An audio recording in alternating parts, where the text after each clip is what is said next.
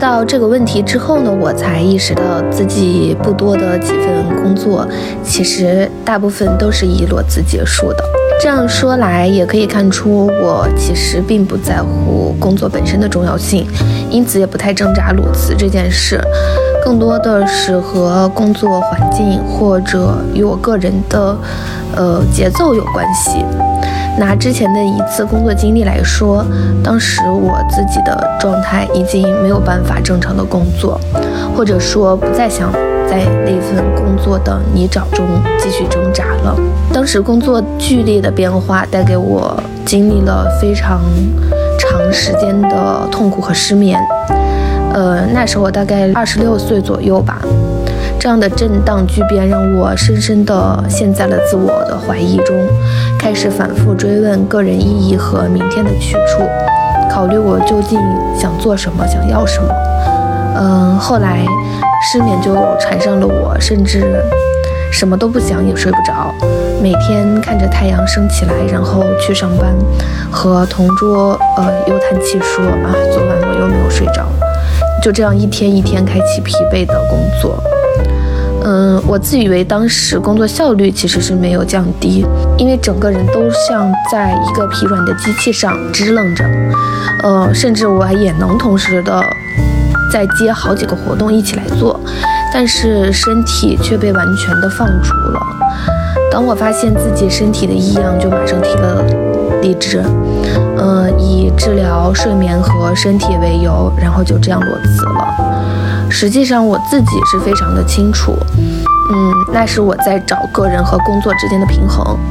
嗯，那份工作，呃，其实曾经让我非常快乐，但是与我的频率已经无法再适应。因为是工作变革带来的震动，所以这件事儿让我更加确信了自己想要什么。在经历过挣扎之后，呃，其实就没有再担心找不到更好的工作了。呃，在后来的下份工作中，我便非常明确地挖掘了自己所擅长的，还有所具有的独特性，以及想延展的领域、想去的行业。不过后来实践证明，哎。嗯，其实工作都是在不断的打脸的过程中继续前进嘛，所以最后还是在下下一份工作中又进行了相应的调试。呃，但是我发现我身边的朋友也都是这样，或者大部分人其实也都是这样吧，就是城里城外，在疯狂忙碌的地方就想，嗯，下一次我一定要有自己的空间和时间。那么在平淡如水的时刻，就想要挑战更多的价值。现在想起来，其实还是挺珍惜当时的难得的间隔的时光，毕竟每次工作的时候，总会想。啊！我要是能回炉重造，再做点什么就好了。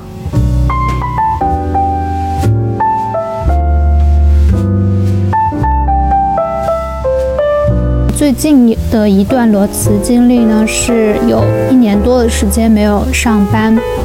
那我就讲一下这一段裸辞经历吧。当时做这个决定，并不完全是因为工作本身让我不想上班。还是因为我的生活中出现了一些问题，它让我的心态，嗯，和注意力就是没有办法再去面对工作，因为我的工作也正好在那个时候碰见了一些瓶颈，我没有精力去克服它，也没有办法随便能够糊弄过去，所以我就觉得。不工作了会对我是一个解脱和治愈吧，所以我就嗯裸辞了。那一天做这个决定的当天，应该也是挺冲动的。老板说你可以呃先休息一个星期再回来看，但我还是当时就把所有的东西都拿走了。然后后面一个星期过去了，我也没有继续回去上班，所以就相当于就裸辞啦。因为当我很长一段时间没有上班的时候，其实，啊，还是会觉得很很轻松、很快乐。嗯，完，我的朋友他们经常会在微信群里，就是从星期一就开始吐槽，不对，从星期天的晚上就开始焦虑，明天要上班了，然后陷入对工作的吐槽的情绪中。所以我有一大有一一年多的时间旁观这样一件事情，啊，我觉得 还挺快乐吗？我觉得。它对于我这种比较任性做决定的人来说，它只是生活中大大小小的很随便、很随意的一个决定吧。它就是很冲动的人才会做出这样的事情吧。要不然，很多人也许嘴里嚷着，但是也不会做出这样的决定。我现在的状态就是属于。我是自愿来上班的，嗯，我现在的想法关于裸辞就是，如果我接下来的生活和工作规划里面，如果说没有把这个不工作的情况想通，或者说这个副业做得很好的话，我是不会再裸辞了。然后这个是属于我这份工作立下的一个 flag。当我在差不多有。嗯，就是当我有几个月已经没有开始上班的时候，嗯，我考虑过说要重新去寻找工作这样，但是我当时就是，嗯，这样想的，就是说，如果我现在又重新回到职场的话，那就相当于说我永远都没有机会理清我自己的内心吧，就是说关于工作。人生的一些规划，我可能永远都没有办法理清。我永远都是为了要，呃，去赚到工生活费，这样去而去选择工作。我会觉得永远都有一点像是在一个循环里面。所以我当时那段时间焦虑，说要不要去找工作。我后来还是决定说我不找工作，我要继续，有点相当于说把自己想清楚吧。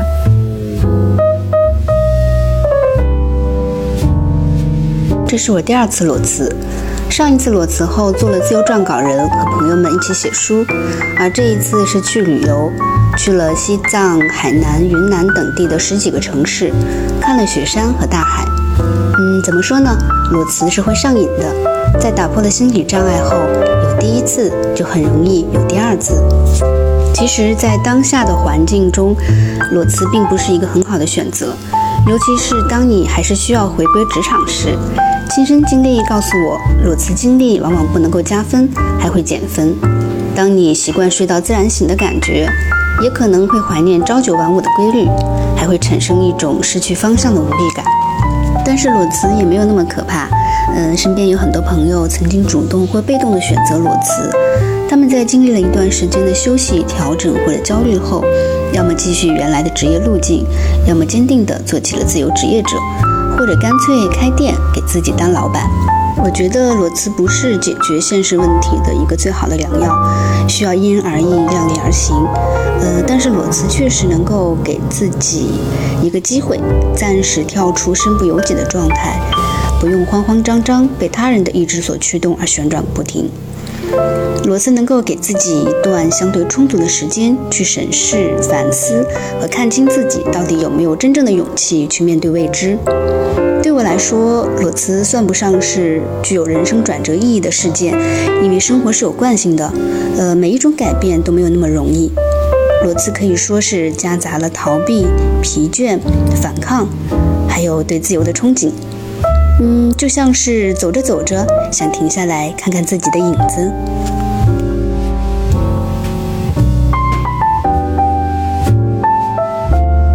从二零一四年七月四号到今天，这已经是我自由撰稿的第七个年头。如果说这七年有什么最深刻的体悟的话，那就是我觉得自由并不等于空间的自由，也不等于时间的自由，应该是心灵的自由。而心灵的自由是来自于有一个坚定的目标、坚定的信念，并且相信自己可以实现它。当然，到目前为止，我还没有达到这样的一种自由。所以，我依然是在通向自由的路上。许多人说，自由撰稿人最重要的是自律。我有一些写作能力非常强的朋友，他们没有想过作为自由撰稿人，是因为他们认为自己不够自律。其实对我而言，自律也许就是来自于工作的压力以及生活的压力。所以我正在把自律转化成一种内在的动力，想要实现自己真正想要实现的目标的那种内在动力。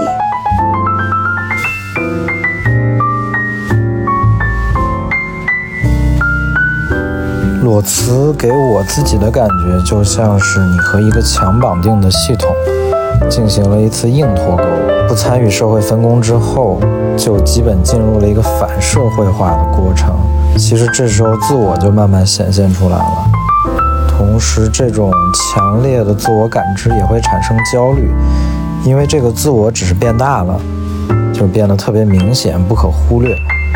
但其实我并不清楚这个自我的定义是什么，或者说这时候你还要面临一个问题，就是寻找这个自我和社会的关系是什么。其实某种程度上，我觉得这也是裸辞人的一种宿命，对吧？就是你可能如果非常了解自己跟这个社会的关系是什么的人，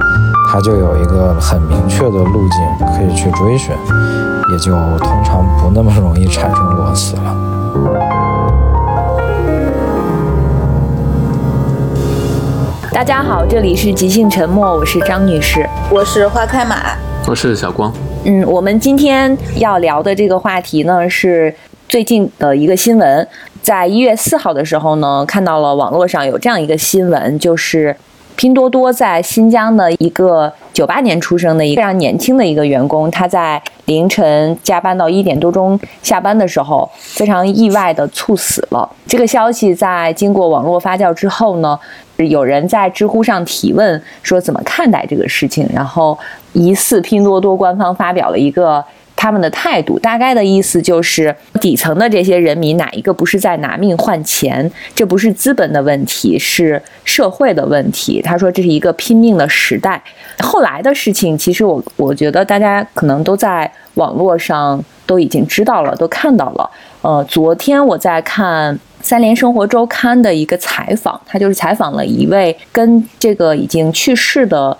拼多多的前员工，嗯，同时入职的一个。也是前拼多多的前员工，他介绍了一些他们的背景。他们是同时入职的，当时是在上海工作，后来因为业务的发展，好像拼多多呢是要求他们去呃这个买菜还是卖菜的这个业务去新疆工作，但是呢被采访的这个人他就拒绝了，后来他就辞职了。他。当时在采访里说，他一直到现在也没有找新的工作，一直在休息。嗯，我看到这个新闻的时候呢，我一直觉得在。嗯，二零二零年的这个环境下，很多人就是工作会不是很顺利。比如说有工作的，他们也有可能会突然因为疫情就失业，或者是薪水变少了。我不太能想象到，就是像我这么保守的人，不太能想象到有的人会呃在这个时间节点选择辞职或者是换工作。嗯，但是呢。最近就突然发现，身边的有一些人，其实是在这一个时间节点，也就是二零二零年的时候，他们选择了我们就所平常说的裸辞，就是没有找好下家，也不打算迅速的找下一份工作，就直接辞职了。嗯，比如说我们今天的主播之一小光，对对，身边就有这个例子。所以我们今天就想聊一下关于裸辞的这个话题。嗯，对，因为拼多多这个事儿，就是之前网络发酵还比较多嘛，然后就是，嗯，我觉得其中讨论一个点就是说，年轻人到底要不要拿命换钱？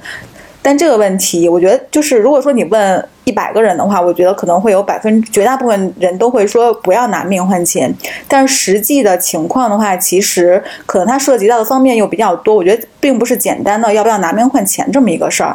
然后，但是这这块儿的话，我们就稍后再说。然后我们可以先让小光介绍一下他，就是他为什么要裸辞，然后他裸辞的那个心路历程之类的。现在进入采访，对，小光可以现身说法。来吧，有什么问题尽管问我。小光，我想问的是，就是你可以介绍一下你的背景，比如说你是八零后还是九零后？我是我是零零后。你不要骗人啊！我就知道你要这样说。对我我是八五后，九零前，我直接说我是八九年的不就完了吗？为什么要这么遮遮掩掩？对，可以八九年，那也行，是吧？嗯，我八九年。那就算是八零后吧，但是我觉得其实也可以归到九零后，就是一个有一个词叫泛九零后，是吧？对，你可以归结到这个范围里面去。可以泛到八五那那应，该泛不到八五年，我觉得泛九零后也就是八九八九到九一吧，这个是泛九零后的一个范围。是。但其实因为我跟小光我们一起工作时间还有点久嘛，所以其实我知道就是小光辞他辞职这个事儿，其实他也想了很久。然后小光，我觉得你可以介绍一下，就是你从开始有这个念头，然后到实际行动，然后你中间肯定会有很多摇摆的时刻嘛，但最后就是还是决定要辞职了。嗯，因为我开始有这个念头，其实还挺挺早的吧，我感觉可能得有一年前的事情。就一年前的这个时候，可能是我最忙的一段时间。对，当时在对接一个，你想了一年哦，啊？我我不可能是一年中的每一个时刻都在想这个问题，但是这个这个情绪从发生到最后出现这么一个结果，其实大概是有一年的时间。就是说，你可以说我是纠结了一年。但是我没有没有在认真考虑这个事情，考虑一年。就去年这个时候，我可能是最忙的时候，然后当时因为业务是要求我对接一些就是比较强势的合作方嘛，就这个过程中其实有，呃，我不能说是完全没有成就感的，因为其实当时还是有一些有一些业绩在里面，有一些成就成绩做了出来，就是数据上可以可以反映出来。但是其实我在做的过程当中，我个人是觉得能力或者是价值上其实并没有得到一个特别大的提高，因为我可能是在做一个很多是配合他们的工作，然后这个这个就是我当时一个辞职的一个念头的一个开始吧。甲方爸爸特别不好伺候。啊，对，但是肯定每个合作方都不一样嘛，就是他的风格风格肯定是不一样的。我职责要求我去去配合他，我觉得这个也是没有问题的，只不过是因为我自己个人的原因，可能我不愿意去，我不愿意去做这样这样类型的工作，对，这是一方面。然后等这个这个业务线我可能不做之后，那段时间其实有一段时间我还是比较比较开心的，因为我可以做自己算是比较擅长的事情吧。然后大家过了半年之后，可能又觉得，嗯，这块业务其实好像也没有太多可以做的空间，在目前的情况下，你是不是觉得那个新鲜劲儿过去了？呃，新鲜劲儿其实就是入职一年之后，可能就会新鲜劲，可能是会有个瓶颈期，我觉得这也是不可避免的。我觉得大部分人可能都会有、对有这样一个时对期。但是其实你从新鲜劲过去到你做出辞职这个决定，我觉得中间还是不是那么痛快的一件事情，你还是会会会考虑很多各种各样的外部的因素。但当时，嗯，你现在让我想一个，我什么时候决定，马上就决定说我不能再等了，或者是我必须得辞职，我好像也找不出一个很清晰的节点。对，可能就是最后累积到一定程度，我觉得可能再这么耗下去，或者是只是为了到你年终有一个交代，或者是拿一个什么奖金之类的，我觉得对我来说意义不是特别大。你在决定辞职的时候，有没有先找下一份工作？没有没有，就是我当时其实并并没有在看，没有主动在看一些工作机会。其实其实虽然当时期间其实是有一些有一些别的机会会会联系我一些一些 HR 或者是一些朋友推荐的一些职位，其实我也没有太太过多的去认真考虑这些职位啊，因为我就是当时心态就是想稍微清空一段时间，就是稍微给自己这一段 比较紧凑的生活按一下暂停键吧，这当时比较真实的想法。担心找不到更好的工作吗？会担心啊，这个肯定是正常的一个想法。而且我觉得我也做好做好一个准备，就是可能你下份工作未必就真的是比你现在工作要强很多，或者是说真的能满足你个人的一个什么需诉求之类的。我觉得也不一定能找到。就是我没有，我其实没有没有那么乐观。就是在这之前，你有过几次裸辞的经历啊？其实我第一份工作就是裸辞，毕业之后回回国之后找的第一份工作，嗯，就是裸辞。我当时其实可能更年轻吧，就是他做这个决定更快一些。我当时没有像没有像现在这样纠结很久。我觉得年龄这个东西对你来说就是试错机会的区别，就年轻时候你试错的成本会更低，你容错的空间会更大。嗯对，但是现在你可能整个社会环境或者怎么样，包括你自己受到的影响，都会让你觉得好像我不能再那么任性。嗯，就是你做这个决定，你必须得慎重考虑一下。因为毕竟你的年龄到了一定的阶段之后，呃，你就会担心，我一旦偏离了这个轨道，我就没有办法再回来了是的，。是的。而且现在其实职场对于年龄还是很敏感的，特别是一些呃像互联网企业，嗯嗯他们就会明确要求，比如说三十五岁以上的可能就不再考虑了。对，而且就是如果你比如说，比如说你脱离脱离这个工作的这个环境时间太久的话，对你找下一份工作其实也不是很有利，尤其是互联网工作。对对吧？它可能就是迭代这个变化的频率会更高。就我之前我之前有一个朋友就是这样，他他大概一八年下半年的时候，他也是裸辞，然后到今年这已经过去有两年了。他都没有找到下一份工作，对，对他期间其实他面试过很多公司，他其实也拿到过 offer，但是他其实都没有没有去或者是怎么样，但到现在就是一直是处于一个待业的状态，就他也是一个互联网从业者。我觉得他这个这么长时间的话，他其实是有一个他自己的选择。啊，具体他是什么选择，或者是他是靠什么生活下去，其实我没有太细问他，但是对，但那但是我觉得他状态其实也不特不是特别好，就是有有一种。脱离社会比较久的那种，对，就是你不知道如何从头再开始，对对对，是这样。就重启是需要一个非常长的一个 预热过程，可能。我觉得辞职完之后，其实会有一个，就是他会有一个心情的一个阶段嘛。因为我之前我也裸辞过两次，我第一次就是你刚辞职完之后，其实会有一段挺开心的，因为觉得哇，一切都。你就你想干嘛干嘛，但是其实再过一段时间，可能就又开始找工作的时候，又会有，就是又会，嗯，你可能会想到底要找一个什么样的工作，然后其实也会有一些纠结，或者是到处去面试嘛。然后如果你这个阶段还没有找到一个你满意的工作的话，再时间再长一点，其实就会陷入一种略微有一些恐慌的那种。我觉得大多数人其实。真的，就大多数人，因为其实离职的话或者辞职是跟我们惯常的一个轨道脱轨嘛。大多数人其实你可能还是要回到这个轨道上来。如果你一时回不上来的话，你就真的会有一种恐慌感。除非是你是自己，比如说自由职业，它相当于是自己又建了，就是创造了另外一个轨道。我觉得这也是 OK 的。嗯。所以其实，嗯，就就离职这个事儿，你肯定要想很久，就是会纠结很久。我觉得那种当机立断就是。嗯，上一秒就不想干了，下一秒立刻就辞的这种人其实还蛮少的。然后辞职完之后，其实那个心理波动其实是一个挺复杂的一个状态，还。对，就是我这次我我这次螺丝其实没有那么，其实没有感觉到是一个轻松或者是放假的状态吧，我觉得没有，嗯，只是说可能自己能支配的时间多了一些，嗯，然后有时间去想一些之前工作时候没有时间去想的问题，仅此而已，就不是那种。呃，放放暑假那种彻底放松的感觉，完完全没有。但是第一次第一次裸辞的时候是有这种感觉，就是说反正无所谓，对吧？我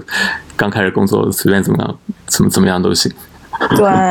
嗯，那还是跟你那还是跟年纪有关，就是年纪越大，你试错成本越高嘛。其实你你考虑的可能就会更更考虑东西会更多一些。对，而且。就不能那么潇洒了，对，真的。你是一个没有，你是一个没有社会经验的人，当时对吧？其实外界对你也是宽容的，嗯嗯，然后你对自己也是宽容的，你之前也没有什么，你就是一张白纸，你没有任何沉淀，但现在就不一样了，你自己对自己会有一个要求。就不仅是不仅仅是外界的压力，哪怕你当时辞职，然后你想换一个行业，或者说换一个轨道，你也可以从头再来，就是从新人开始学起。但是可能当你过了三十岁，你想要再做新人的话，这个就你先想想去一个彻底跟之前不沾边的行业，真的是特别难了。对吧？你多少是有一点有一点关联的，嗯嗯，因为我们惯常认为人都是往上走，或者是螺旋形往上走的嘛。那你刚毕业，其实我们起点都很低，然后你怎么着都感觉是往前走的。但如果你三十岁、三十五岁，你觉得你已经往上走了好几个台阶了，你这个时候其实再换的话，换轨道也好，或者是重新开始也好，反正你肯定不太能接受自己。再再往下走两个台阶，你还是想往上走台阶，所以我觉得这个时候就不管这是限制也好，还是客观的情况也好，就是其实它也是一种束缚。嗯，我们在节目的开头呢，采访了一些我们身边的人，呃，我们的一些朋友，他们是有过裸辞经历的，他们其实也都呃表达了一些自己的想法。其实我们可以通过他们的呃描述看出来，所有裸辞的人。在我们的印象中，他们都是那种就是一拍脑门很冲动的，也不想后果，也不想将来怎么样。我们会觉得这些人非常的不靠谱。但是听完他们的讲述和刚才小光的介绍之后，我们就会发现，其实裸辞并不等于冲动，反而。这些裸辞的人，他们都是非常理智，而且是对自己的人生是有思考的人。他们可能只是暂时的陷入了某个阶段，找不到自己的方向和一个正确的路径，就是他们会有一些迷茫。而且我发现，呃，八零后和九零后这两代人，因为毕竟现在可能就是，呃，八零后和九零后是中坚力量，就这两代人其实还是不太一样的。我们应该算是八零后吧，小光你就暂时挂你把我归到你把泛九零后里去。好，嗯很乐意接受这个事实。我们在平时跟朋友聊天或者是闲谈的时候，就会发现八零后大部分他们在年轻的时候真的是可以接受拿命去拼，也可以接受加班，也可以接受非常非常辛苦、非常累，但是。他们是觉得我这样可以哦，我们 我们是觉得呃，只要我能够在个人能力或者是有提升，或者是我在工作中有成就感，我是很很乐意这样去做的。而且在我们那个时候就觉得，其实工作狂还是有一点褒义词的。嗯嗯，但是我周围的一些九零后，他们可能现在就是他们刚刚毕业，呃，刚刚进入社会，呃，他们普遍就会不那么积极。我自己感觉就是我身边的一些我接触过的人，嗯，我不确定是不是代表大多数，他们会呃觉得反正就是怎么样都是这个样子，我就还不如干脆躺平，就我也不想我也不想奋斗。会有很多人就可能本来他是有机会留在大城市的，但是他觉得我留在大城市也不可能有我的立足之地，他们还不如早早的就选择回到自己的家乡，可能是那种二三线城市，可能生活会过得更安逸一些，呃，也会过得更舒服一些。呃，虽然我赚的钱不如在大城市赚的多，但是至少我离父母近，呃，我周围可能都是我熟悉的环境。会有一些这样的差别。那我觉得是主要还是因为，其实现在一线城市生存竞争，我觉得肯定是远远超于八零后那一代的人的。就是其实其实现在一线城市跟二线城市、三线城市之间的差别，我觉得肯定肯定比当时的时候差距要大。就是资源其实是一个是一个集中的过程嘛。也就是说，其实我们那个时候年轻的时候，呃，刚来到大城市，那个时候大城市它自己也在发展，它可能需要我们这些人。对，现在可能它进入了一个比较相对成熟的时间，就每个人可能都有自己的坑位了，已经不需要有那么多新的人再加入进来。嗯嗯从单纯的生活成本来说，其实现在还是北上、北上深这些地方，它的租房成本就是一个，就无法不不可不可能是八十八零八零年代你们会那你们那会儿是一个同样的 level，我觉得肯定不是这样，嗯，嗯会差很多。对，是。嗯而且我看我身边的很多九零后，其实工作还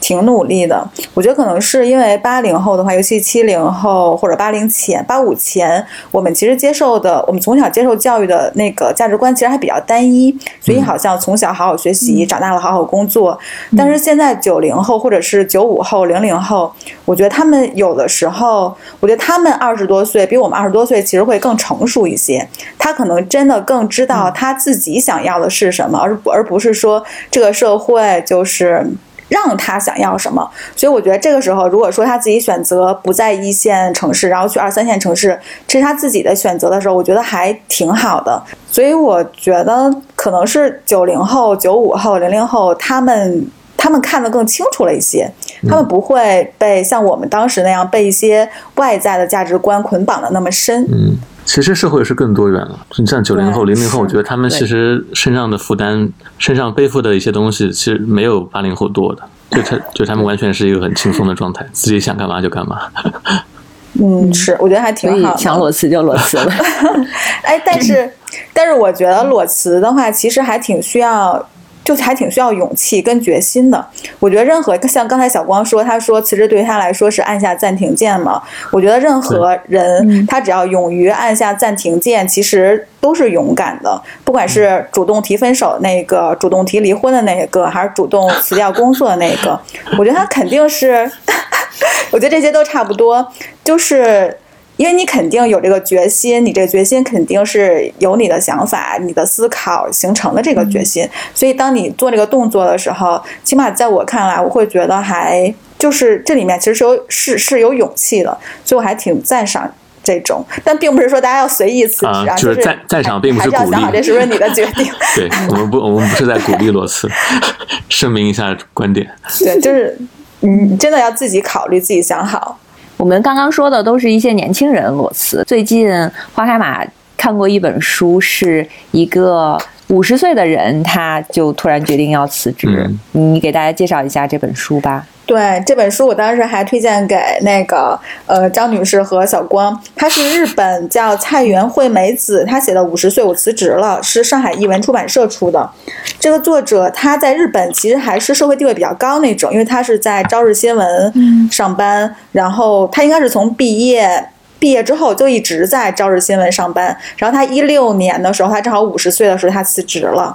嗯，所以这是他辞职之后就是写的一本书，记录了他辞职之后的所有的心境，然后还包括他对，呃，日本这个公司型社会的思考，还包括说他怎么做这个决定。然后我觉得他写的还挺轻松，然后也里面有很多观点，其实还挺有趣的。嗯，比如说他在前言里面就提到了一个绳索论的一个观点，他就说，就是你在上班的时候，你肯定会一个是努力不松手的抓住一个绳索，第二是祈祷绳索千万不要断了，就不要让自己从这个社会或者从这个公司的这个架构里面掉下来。他说，但是当你从绳索上松开手的时候，你就会发现你边往下坠落，然后呢，会发现说周围其实很多人会给你抛来很多新的绳索。嗯，他意思是说，对你之前可能根本就没有发现原来有这么多的绳索。然后他说，他这有一句话，他说世间好像总是充满艰辛，然而事实上又可能蕴蕴含着无限无限温情。这就是我松开绳索后发现的世界，相当于这就是他对这本书的一个，我觉得是一个基调吧。意思就是你在努力在公司里面呃工作的时候，你看到可能是这样一个世界，然后当你真的想放开放开手的时候，你可能能不管是意外也好，还是还是怎么样也好，就是。真的会有很多别的机会，可能是你之前想象不到的出现在你面前。他他自己就是这样的。嗯，那可能因为是他他本身他本身是有一个，就是之前就有一个很很很好的一个社会地位了，或者是他本身本身是有一个资源比较，也是资源比较丰富的一个人，对吧？所以他其实裸辞的成本相对于一般普通人而言，并不是那么高。他好像都已经做到了朝日新闻的一个类似于什么编辑主任的这种职位，是吧？是。就是他确实之前社会地位比较高，然后资源比较多。他在这种情况之下，其实他辞职是想了十年，就是他从四十岁开始 决定要辞职，然后就也不冲动，对，开始做准备，然后准备了十年之后，五十岁那天辞职了。所以他四十岁的时候就已经是他就已经是地位很高了吗？还是说他这十年之之间还是有一个社会等级上的一个提升呢？他在四十岁的时候，应该就是比较资深的记者，然后，嗯，但是他在这里面说，他在这本书里面其实也说了，他整个职业生涯中也会有很多失落的时刻，比如说跟他一起进公司的其他人可能职位已经升的比较高了，但他还没有那么高。还有就是他之前进公司的时候，他的后辈后来还变成了类似于他的领导这种角色，他那个失落，我觉得还挺真的是很现实的一个，就是。对，非常非常真实。我觉得他其实呃是自己就是有一点谦虚，就我能看出来，他其实是自己是在谦虚和自嘲的。但是呃，从他的一些介绍里边，其实是可以看到他这十年也一直在往上升，也一直是在往上走的。他其实工作也很努力，包括就是他们朝日新闻好像有有一个。比较轰动的事件，就是可能给他给朝日新闻他们的这个公司造成了一些不好的影响，他就一直在他们的这个报纸和其他的媒体上撰稿来写一些连载性的文章，就还很挽回了他们的一些形象，就说明其实他本身个人能力也很强，他的工作也很努力。嗯，他在书里也写到了，就是他比如说经常会被调到。东京以外的一些地方上去工作，然后他也其实是担任一个就类似于领导的职务。嗯嗯，对，是他是他是做到领导的职务了。呃，我看这本书的时候，我印象比较深的是他在写他还在工作的时候，因为记者其实工作压力是挺大的。然后他呢，呃，而且他们是接收新的资讯是最快和最早的，所以。他就会说，他的生活方式也非常超前。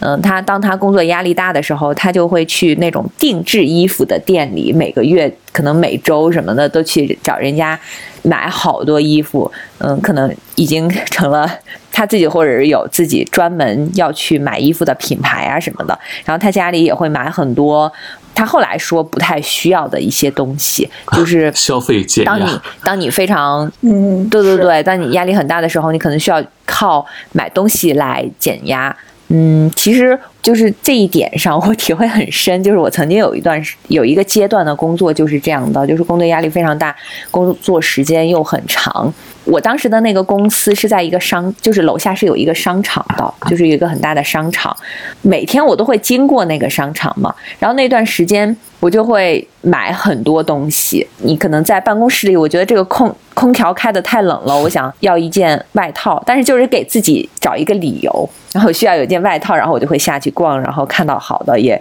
也不太管价钱，然后就买下来，买下来觉得暂时性的，好像你得到了你的情绪得到了缓解，确实会有这个。这个能维持多久？后来 很很没有很久，很短。后来这个作者他就说，他当他决定好像要辞职的时候，他就好像先先把这些都习惯都戒掉了，就发现就很轻松，也也没有这些也可以。是他四十岁开始就是下决定说十年之后五十岁要离职，他这个时候就做了很多准备工作，其中最包就是最重要的，他要践行的就是如何呃寻找一种不花钱也能快乐的方式，因为其实之前的话，对。他之前他真的他他挣的工资应该还挺高的，因为他过的生活其实挺奢侈的，住特别好的房子，然后买特别贵的衣服，就一到换季，店员就特别喜欢他去，他就相当于会买很多很多衣服，嗯，他这个落然后他就开始践。行说，已经成了人家的 VIP，对，真的。但是我觉得他他践行就如何不花钱也能开心，我觉得还挺好玩的。就是一个是他不买衣服，还有一个就是他当时是被调到了那个叫赞岐县，就是乌冬面的那个那嗯那个县，嗯然后他就他就去。呃，去徒步就是那种，他就出去玩，就接触自然。他忽然发现说，哎，这种方式其实还挺能愉悦，就让他开心的。但是他基本上真的也花不了什么钱。还有就是他后来把家里的电器都扔了，就是他也不用洗衣机，自己手洗衣服，然后那个这个做不到也不对。然 然后他，然后他晚他上甚至都不开开灯，到最后都不开灯。就我觉得这个简直了，就是他不开灯，然后他就发现说，哎，其实黄昏那个光线，我天，就是人的眼睛是可以适应那适应那个光线的。我我我当时真的也想 copy 再践行一下，但发现嗯，我做不到。他真的践行的特别极致。黄昏真的是一天视力最差的时候。是的，是，然后他后来确实，他后来有一个理念，就是，呃，他觉得他以前是拥有嘛，他现在是无，他觉得无才是一个最无里面包含的东西更多，让他更开心。像我们道家的那个、那个、那个理论，嗯，这是一种低欲望的生活，可能所有裸辞的人都会 都要做好准备，是吧？我觉得他得裸辞的人可能必须得这样，他也不不一定是主动的，因为你真的就没有钱了嘛。对，就是你得给自个儿建立一个一个方式，一个一个可以活下来的生活方式。那这个其实我觉得我都这这不根本不需要十年时间来准备啊，因为你还年轻，我我觉得我我因为你没有像人家那么有钱，我我对，就是你有越有钱，你的欲望就越高，对吧？这是一个正向的对，东西。是是，对对，嗯，就是你越有钱，你的烦恼就会越少。哎，他在这本书里面还有一个，就是他说古印度会把人生分为四个阶段思考。我觉得这个我当时看的时候觉得挺有趣的。就这四个阶段分别是反省期、加注期、临息期和顿世期。反省期的话，就是进入社会之前的时期，就是呃你在父母的保护下生活，然后在学校学习，这个时候你还没有步入社会。然后接下来是加注期，加注期就是你进入社会工作，然后你可能自己成立家庭，然后养育子女。我觉得大多数人可能都我们都会处在这个时期。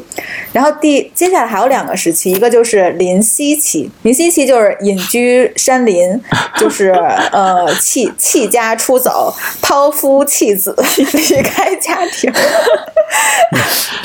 然后最最后的话就是顿时期，顿时期就是完全进入宗教的世界。然后那个这里面那个作者就是呃道元惠美子，他就说，他说他接下来就要努力进入临息期。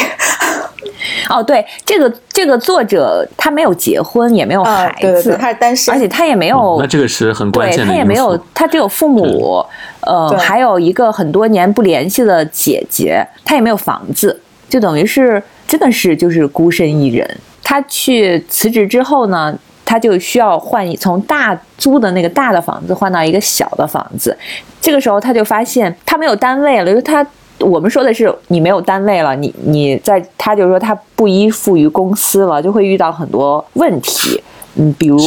他租房子的时候，好像日本的租房是需要担保吧，就是你需要写你的公司的名字。但是他说他没有公司，人家就没有办法给他租房子。然后问问你为什么要租租房子？你原来那个房子怎么？他说我没有工作了，我需要换一个小一点的房子。他就租不到，很麻烦，而且就是他在办信用卡的时候，他也没有办法办，嗯，因为他没有公司。这个时候他才发现这些问题其实是在他工作的时候他完全、呃、没有考虑过的。嗯但这个时候他就对他就突然发现是有这个问题，而且像呃还有就是他去去买手机，他去买手机的时候，他就因为买了一个手机，在床上躺了三天。对 对对，就因为他说以前他的手机都是公司给他配备的，你拿来用就可以了。但是现在公司给的手机，就我没想到日本连这个都是公司发的，哦，他就把公司还给不是他把他把手机还给公司之后，他要去自己买一个手机，但是他不知道应该怎么买，然后他就。走到那个店里去问人家说：“我需要一个手机，就是呃，只需要什么打电话还是发信息的。”但是在给他推销的这个，他说现在都用苹果手机，苹果手机很好用，然后就说啊，那你你这个这个你要不要办一下？这个这个套餐很划算，你要不要办一下？最后他呢就觉得，嗯，我是一个成年人，呃，我也不能说你说的是什么意思，我听不懂。就是他有一点点那种 自尊心，所以就稀里糊涂，反正也完全没有搞懂被这些乱七八糟的这种套餐啊、包月啊，然后回到家他就非常的累，虚脱了。感觉他是一个我觉得小刚开刚开始离开公司是没有什么社会生活经验的人嘛，感觉公司都给他照顾因为好了。他一毕业就进到公司了。啊嗯日本很多这种，就是你一毕业进到一个大公司，可能就要在这里待一辈子的，就跟我们父母那一辈一样，就就是。以前什么都是都是就是日本日本的公司是非常社会化的，对吧？它其实其实是一个整整个流程非常成熟，都可能给你包办一切那种感觉。嗯对对啊，而且你你就是随着你年龄的增长，你就一一级一级往上升，你的收入也一点一点往上增加。基本上就是在好像在日本，你知道这个人的年龄，大概你就可以知道他大概是一个什么收入水平。就这种什么富二代、暴发户特别少，因为他们的社会已经就非常高度成熟了。社会结构太稳定了，嗯，但是，但是就是蔡元惠美子她遇到的情况，我觉得在中国很多辞职的人其实也会遇到。小光，你对，比如说信用卡这个事，对啊，小光不就遇到了信用卡的问题？对我那还不是信用卡，那只是一张普通的南航金卡会员卡的这个一个东西，他就不让我办了。哦 对，就是让我填一个表，对可以让可以帮我 你不配有对可以。帮我免费升级成金卡。结果填到那个选公司的时候，我说我现在没有公司，他说那先生不好意思，这个没法帮你办。真的，嗯我最早听到这样的事儿，是我当对当时我一个朋友，他也是，他就想辞职自由职业嘛，然后应该是好好几年前了，然后他跟我说，他当时想去银行办一张信用卡，但就因为他没有公司、没有工作，所以人家又不给他办。但是我真的第一次就是人家怕你还不上钱，对我真的第一次听到，第一次有强烈的、真切的感知，说你原来没有工作，没有公司，原来就是你连信用卡你都办不了。因为信用卡是你需要先借钱再还，而且你的收入是多少也会影响你的那个信用卡的额度。对的，对，所以它一定要有让你有一个就是非常稳定的，至少是可以说是看看上去相对稳定的一个收入，它才可以让你去办。是，而且之后之后就是如果你一直没工作，你办什么签证之类的也很挺麻烦。嗯，就自由职业者办办对，办签证非常。有一些国家的签证，对，有一个国家的签证是让你提供收入证明的。对，对，而且我们还有一个最现实的原因，就是你不上班了之后，其实没有地方给你交社保啊、公积金啊这些，其实又会影响你以后算是养老金嘛，就会影响这些。因为因为我们本来的社会福利就不是那么健全，所以我觉得这些很现实的因素，其实你在真正生活的时候，也就是难免要要考虑进去。我们在最近其实提到最就二零二零年吧，提到最多的一个关于工作的词，好像应该是内卷，就是很多人开始了反思你的工作。以前好像还没有这么多人反思自己的工作是不是真的有意义，就大家就觉得这个社会一直是在往前发展，一直在向上的，但是可能就是。随着经济可能有一点点到了平稳期，就是发展的没有那么快了，很多人就会开始自我反思，说我工作是不是很有意义？我是不是应该干这个工作？我我到底这个工作值不值得我做？其实很多时候大家都没有时间停下来在想自己的工作有没有意义，对不对？对，前几年的时候，有几年可能是创业潮兴起，有很多年轻人就是都没有。进过公司，一毕业或者是还在学校的时候，他就开始创业，就是可能做一些小生意，就美其名曰创业。然后有一点点想法，那些钱就会追着他们跑，说你赶紧拿着我的钱去创业。那个时候，资本市场好像也很繁荣。嗯，很多人可能，呃，你你在公司里做的不开心的时候，那就大不了我不干了，我自己去创业。但是现在好像连创业这条路都被堵死了。嗯，就创业也没有多少机会，就年轻人也找不到自己的出路在哪里，所以我觉得这个也是跟现在的九零后不愿意奋斗、愿意就直接就地躺平也有关系。嗯，小光，你要不要介绍一下你的那个书？因为我最近在看，就是其实我工作的时候也会有这种想法了，就是我当时裸辞可能有这个原因吧，就是我会想这个工作到底对我有什么意义。嗯，我其实当时虽然有加班，但是我觉得能让我做出这个决定的主要原因，并不是因为他的工作强度本身有多大，嗯，而是因为我到后期，我越来越觉得我可能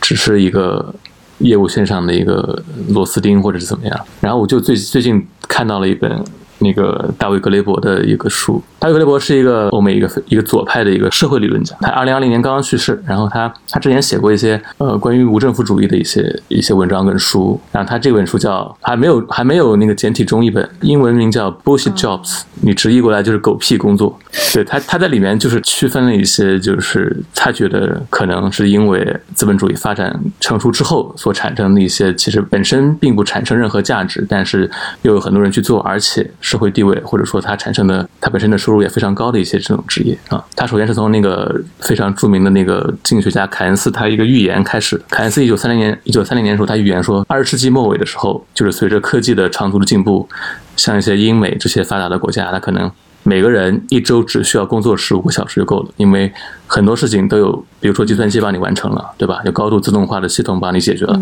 但其实后来他发现，事实并不是这样。就人们的工作时长并没有减少，可能还反而总体的社会的工作时长反而还在增加。然后他就想，这是为什么呢？嗯，让他看了一下具体的原因，就是呃，二十世纪的时候，虽然我们那些比如说专门从事直接生产的一些职位，比如说受雇于一些产业和农场部门的一些工人，这些数量是在下降的非常快，因为是这些行业基本上都完全实现了自动化。但是与此同时，比如说一些像经理，比如说行政、销售。啊，以及相关的配套的服务人员，这些职能性的一些职位，它其实是数量是翻了有三倍之多。所以这部分工作时长其实加进去的话，其实整个社会的工作时长其实是不仅没有减少，而且反而反而是变得越来越多。然后他就是总结了一下这些职位的有些什么共同点，就比如说像那些有生产能力的一些人，他们的工作对其他人的好处其实是非常明显，但是呢，他们得到报酬可能就是。反而说更低。现在社会上有一套体制，就是压榨这些实际上生产出一些有价值东西的人。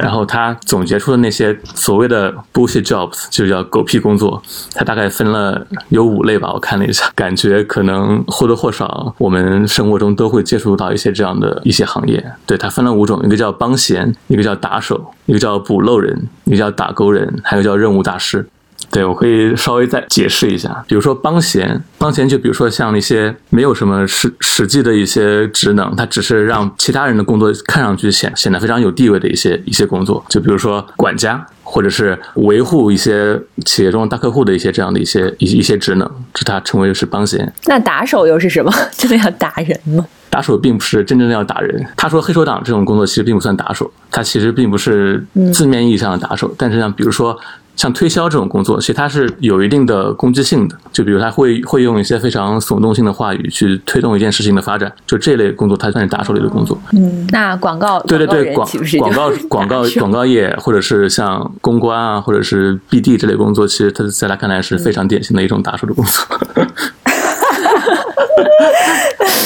花开马曾经就是打手，对，打手过一年。然后他有个补漏人这个职业，其实互联网公司非常多。就他觉得那种呃写代码的呀，然后改 bug 的呀，程序员小哥哥这些，在他看来，在他看来 不算是补漏人，就是解决一些公司里面的一些突发情况，像是程序员、测试这些都算是补漏人。人家做的非常重要的工作，反而变成了狗屁工作。然后还有第四种叫打勾人，英文叫 box ticker，就是比如说完成一项事情的时候，他都会在前面打一个勾，就是你可以理解为一种验收，或者是对质量检验员，或者是呃阅读目标监督员这种，也算是一种职能类的工作。但是我们自己平时在工作的时候，也会列下，比如说今天我要做哪些哪些哪些事情，做完一项我自己给这个只是你自己的工作习惯，这不是一种专业的工作职责。但是有一些是有些人专门做这个事情的，就他的职责就是监督监督所有人有点类似项目经理这啊种，。对对对，虽然项目经理应该比这个复杂很多吧，但是其实是它中间的一个环节，这个叫 box ticker。最后一个叫任务大师，任务大师就是一些这个会比较宽泛一些，比如说制定一些中层的目标管理的一些人员，中层管理者，比如说或者是地区的一些副经理啊、副校长这些，并不是最高的那一级别的领导者，但是他会承担承担一些呃相对少一点或者是责任没有那么高的一些管理工作，这类人员被他称为任务大师，就是也是派活的，你可以这么说。那他对狗屁工作的定义是说，这些工作其实是可有可无的，没有什么价值的那种对？他，他在里面举了一个例子，就是非常生动，就是如果世界上所有的医生啊，或者是所有的老师死了，你会觉得这个社会是无法运转下去的。但是如果一个销售或者一个律师死了，其实并不会发生任何事情。哎，我觉得，我觉得他这个极端的例子真的还嗯，无懈他还有一个可击。对对对，他还有一个他个人的一个标准吧。如果说你的工作越重要，你描述起来应该是越容易的。就比如说你是一个护士，嗯或者是你是一个老师，你跟你妈说你工作的时候，她很快就能理解啊，你是在学校教书的，你是一个护士，你在医院工作。但比如说你是电子商务内容经理，内容运营，啊，对你比如说你是内容运营，你是什么产品运营，你你就无法在一句话之间给他解释你这你到底在干嘛每天。说你在互联网工作，你是修电脑的吗？快来帮我修修电脑。对这个真的深有对，感我就我也是深有感触，就是我做互联网这几年，每次我爸问我你天天都在干嘛的时候，我真的是无法给他解释我今天在干嘛。就是我只能说这个跟你解释不清楚。你可以说你是一个翻译，啊，对，在在在出版社的时候，我可以跟他说我我是编辑，对我出版出版图书，这个非常好解释。嗯对，但是我自从到了互联网之后，我不知道我在干嘛，无法解释我在干嘛。。我妈现在问我干嘛，我都说嗯，就是编辑，因为我因为我真的觉得内容运营我没有，你真的很没有办法就很清晰的解释给非互联网行业的人听。是你说你在出版社做编辑，大家知道哦，原来你你编一本书就好了。有文化，原来你是有文化的。就是我觉得其实他这个观点非常左派的一个观点，就是其实是很，我个人觉得还挺挺挺极端的一个观点吧。但是其实它能让我们稍微反思一下，就是你自己工作本身到底有有没有价值，其实这个是可以有有这个作用的。对，是你刚才说这个，我想起就是还是五十岁我辞职了这本书，作者他有一个比较极致的观点，他就说公司越努力，不幸的人就越多。就是嗯，哦，他的意思就是说。就是说，其实可能是我们现在，比如说我们每个人，其实一生需要的东西其实并没有那么多。但是呢，公司它要生存下去，它要把更多的东更多的东西卖给你。那这个时候，它可能就要制造你的需求，比如说那些营销语、广告语，或者是一个是制造你的需求，还是制造你的焦虑，然后制造你的让你以为你能需要这些。所以他就是说，公司当一个公司越努力的时候，然后。他操控的这个社会上不幸的人就会越多。对，还有就是那个道元惠美子，因为她是在朝日新闻嘛，她当时当编辑的时候，其实她没有这个感觉。但是当她自己成为她辞职之后成为一个自由撰稿人的时候，她发现啊，原来稿费这么低。她又想到说，当时她的那个 就是她的那个系统里的时候，她其实没有什么感觉，她觉得这一切就是应当。我是一个大公司，能用你的稿就算就算不错了，你还想要啥？要啥自行车？是，但是当他自己成为一个就是进入到另外一个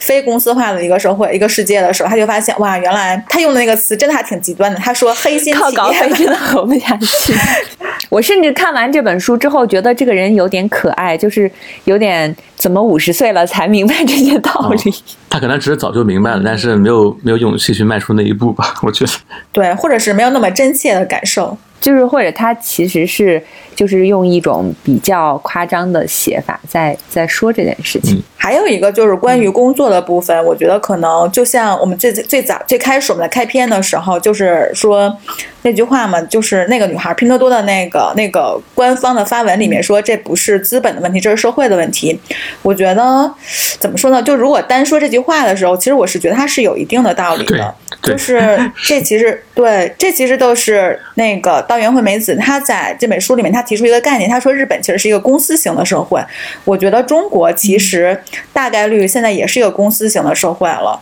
就是公司跟社会，他们在一定程度上其实是有利益输送或者是利益利益勾连的。就是你在公司里挣的钱，然后你去社会上消费，然后你没有钱了，你再去公司里赚钱。还有包括说刚才咱们说的，就是就是你没有工作之后，其实你会受到国家的歧视，就是你的社保。然后像像那个他在日本，因为他离职了之后，然后还要收公司国家还要收他离职税。然后他就特别明显的觉得说他被国家欺负了。我觉得其实我们现在离职那些人，包括小光啊，包括什么，其实我们在实际情况上来说，也会在一定程度上会受到这种欺负，就有可能不像他那么明显，说你离个职还要收你的税而已。还得感谢一下国家没有收我的税。其实我们平时也有很多这种情况，像。小光他在办这种信用卡啊，或者是其他的一些会员卡的时候，会遇到这种情况。我们经常会在租房子的时候，房东就会问你在什么地方工作，你是做什么工作的，他就会提一些要求，就是我不想租给没有工作或者是没有那种他们所谓的正经工作的人。这其实感觉好像也是一种，就是一种被歧视的状态。对对，所以这个也是我刚才我刚才说的那个书里面的那个作者一个观点，就是为什么会产生这么多看上去好像没有没有用的一些工作。对，就是因为首先人们能从工作本身得到是一种道德价值，它是一个社会认同需要的一个东西。然后，如果你从政府的角度，从统治阶级的角度出发，就是如果有一大帮人什么事都不做，其实是一个社会上的一个非常不安定的一个因素嘛。我们叫社会闲散人员。对啊，对啊。如果这么多又快乐又多产的人口，如果他有很多的多余的自由支配的时间，那其实是一个挺致命的一个危险。这是一个不安定因素。从这个角度出发，我我也是需要有一些看上去没有什么卵。用的工作来规训这帮人，但是我觉得确实是规训，就是你在你你挣了钱，你在这个家公司挣了钱，然后把你挣的钱交给类似于像链家这样的房租公司，然后呢，你挣的钱呢，你可能又去又又交给那个京东这样的去买东西这样的公司，就你的钱在各个公司之间流转，然后国家 GDP 也上去了。然后那个社会也安定了，所以我觉得我们打工人，我们打工人真的为国家做的贡献还挺大的。打工人太伟大了，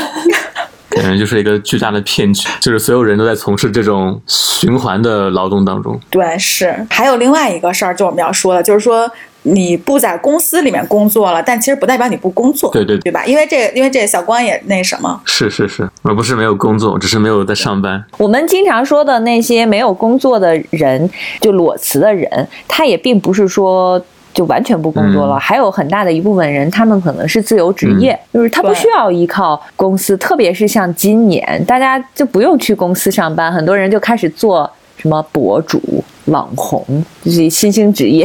对，所以这个可能这也是互联网时代的一个提供的一个更多的可能性吧。就是你确实可能也不需要真正的每天都去一个某一个公司打卡上班，你有很多方法来解决自己的 温饱问题。是，然后道元女士她就说，她说如果有人问她说辞职之后你最想干什么，她说辞职之后我最想工作，但她说这个工作就是因为她比较喜欢做饭，她想去做那种做饭阿姨，然后想哦去做那个木工，因为她比较喜欢这些事儿，然后他还想去，因为有很多那个孤寡的老人啊什么，他还想去做陪聊的。这个工作什么的，所以他真的嗯说，当他脱离开公司这个组织之后，嗯她其实更想做一些工作。他这个时候的工作，他他的定义就是说能够更多的帮助别人的那些工作。嗯，对，所以其实不工作就不在公司工作，并不代表说你就不工作。我觉得这可能是很多辞职的人或者自由职业他们找的另外一个路径。对。那这期其实我们聊的还蛮多的嘛，然后最后的话，其实我还挺喜欢道元，就是道元女士在这本书里面她说的一句话，这句话其实挺朴素的，但我觉得还就想分享给大家。她说辞职这件事本身没有好坏，既有不辞更好的时候，也有辞掉更好的时候。嗯无论是哪种情况，做出那个决定的都是自己。我认为自己能否认同那个决断非常重要。就是道媛女士，毕竟五十岁了，也是有人生阅历的，所以我觉得当她讲出这个特别朴素的道理的时候，是挺是很真诚的一个道理。是的，自己要为自己的决定负责任，感觉是在说我。最近有一个问卷调查，